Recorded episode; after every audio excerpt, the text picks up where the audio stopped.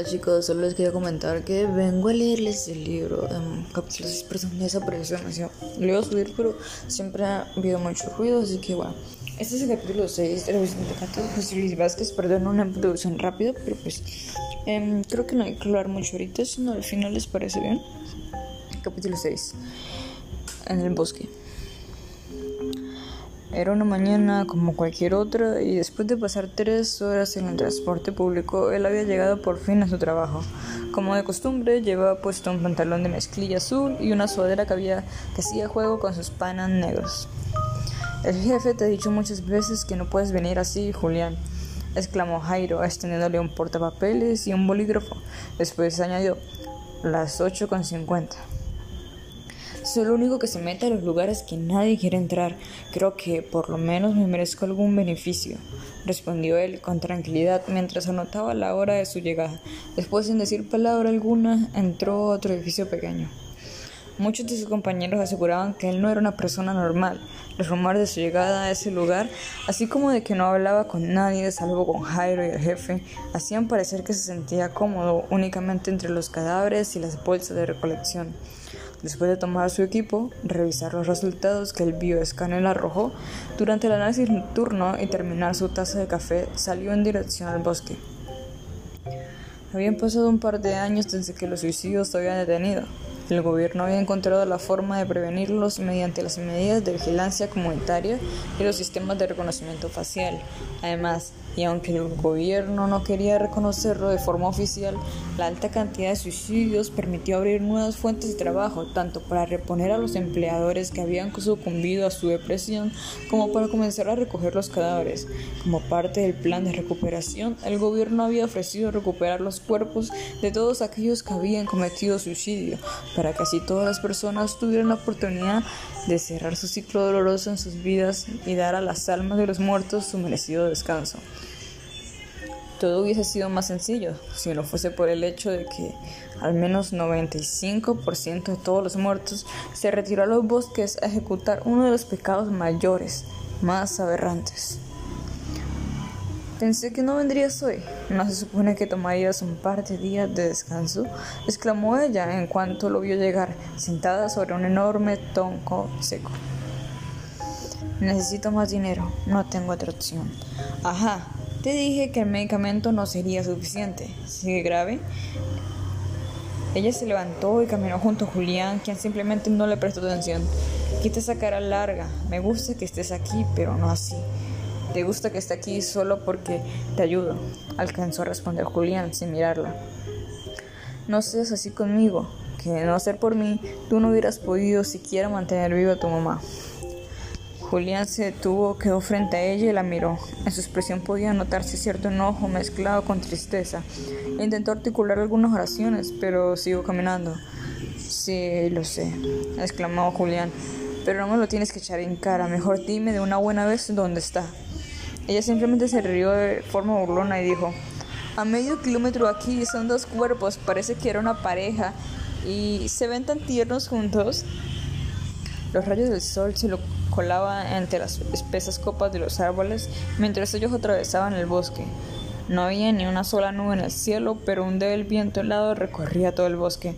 Conforme avanzaban, una serie de melancólicos lamentos comenzaban a escucharse, haciéndose cada vez más fuertes.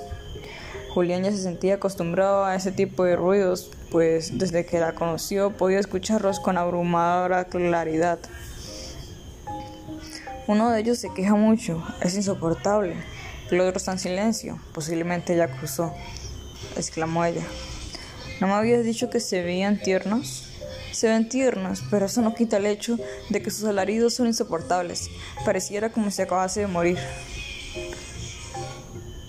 Ambos llegaron al lugar y observaron la escena. En el suelo, dos esqueletos cubiertos con algunos retazos de tela parecían estar tomados de la mano y mirándose el uno al otro. Tienes razón, se ven tiernos exclamó Julián. Los lamentos que se escuchaban parecían haber cesado. Por favor, por favor, se los imploro. Ayúdenme. No sé cuánto tiempo llevo aquí. Sara está muerta. La vi podrirse. No sé qué sucede. Por favor, ayúdenme.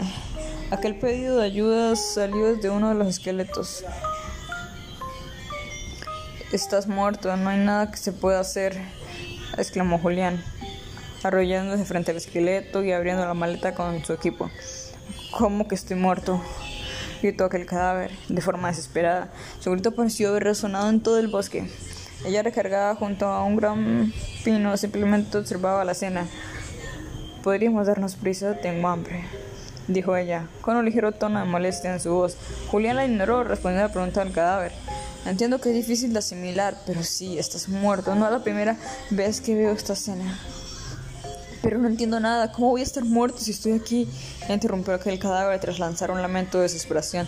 Sé que no recuerdas mucho, tu esencia se ha ido desvaneciendo poco a poco, pero sí, estás muerto. Tú viniste aquí con tu pareja a cometer suicidio a causa de la crisis, aunque por lo que veo ella no se suicidó, sino que tú lo mataste.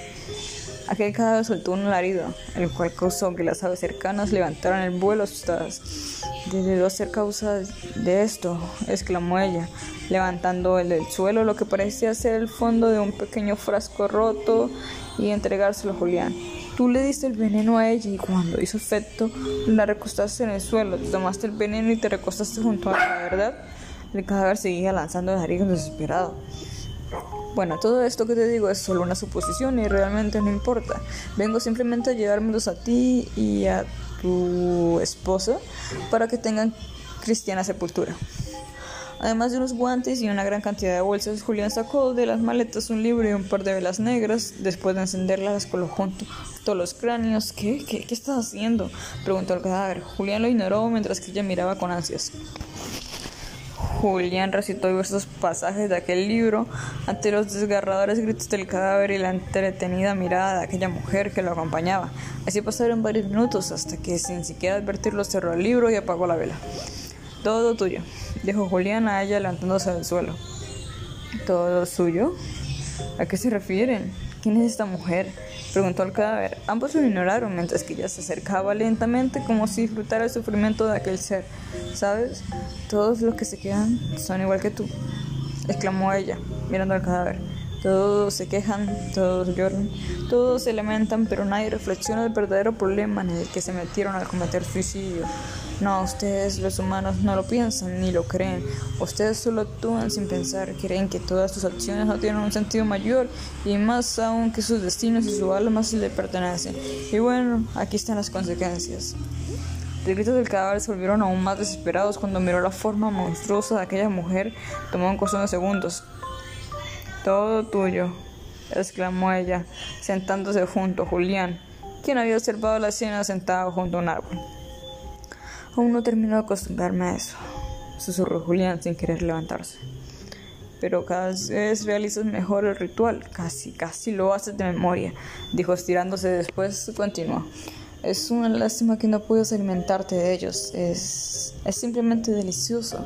Sentir cómo se consumen lentamente todos sus recuerdos y sensaciones es una experiencia que realmente disfruto. No me interesa algo así, Moira. Solo me interesa el dinero. Sí, lo sé, lo sé, tu mamá, ¿sabes? Algún día me la tendrás que presentar para que le hagas lo mismo a ella. No, gracias, exclamó Julián.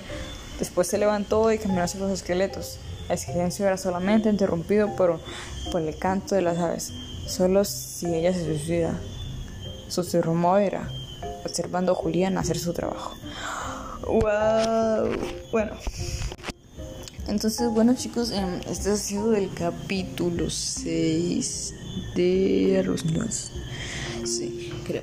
Recuerdan que leímos en el primer capítulo que era de una mujer golosa que, se comió al marido, bueno, por partes que empezó a comérselos, después de un drogadicto, luego de una niña y un pez, también vimos de un padre borracho, un padre cristiano, que entregaron a sus hijos, el de unos aliens y algunos taxistas, y ahora vemos esto.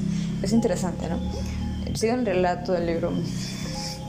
Olvidaba em, seguir leyéndoselos pues como les dije, entonces espero que estén bien, cuídense, un abrazo psicológico para todos. Ah, perdónenme, antes de todo, el 31 de, de marzo creo que fue, eh, pasó el día de la visibilidad trans y no los pude felicitar a todas esas personitas que son de la comunidad trans.